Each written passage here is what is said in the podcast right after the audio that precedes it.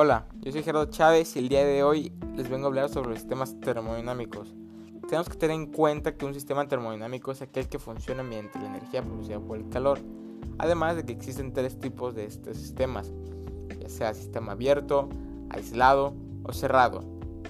Estos sistemas los podemos encontrar en todos lados, prácticamente. De hecho, hasta los podemos encontrar desde la comunidad de nuestro hogar. Un ejemplo perfecto para un sistema abierto es el cuerpo humano, porque al estar necesitado de materia para obtener energía, o sea, la alimentación, el cuerpo es un sistema abierto que requiere del intercambio con el ambiente de insumos orgánicos e inorgánicos y de energía para su funcionamiento. Tenemos que tener esto muy presente cuando estamos hablando de un sistema abierto. Por otro lado, los sistemas cerrados, tenemos por ejemplo desde nuestro hogar un termómetro. Básicamente esto es un sistema cerrado, ya que está cerrado herméticamente, el contenido de un termómetro no varía jamás, pero sí reacciona de acuerdo a la temperatura que percibe, ya sea la de nuestro cuerpo cuando queremos tomar la temperatura corporal.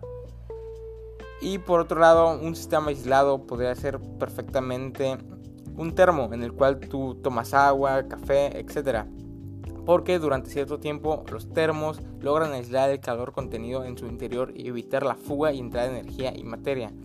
Esto es muy importante ya que si mantiene la temperatura del líquido que esté dentro de él.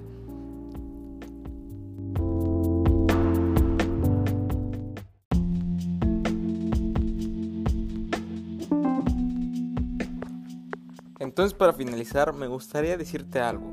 La próxima vez que pienses en un sistema, no pienses en algo tan complejo.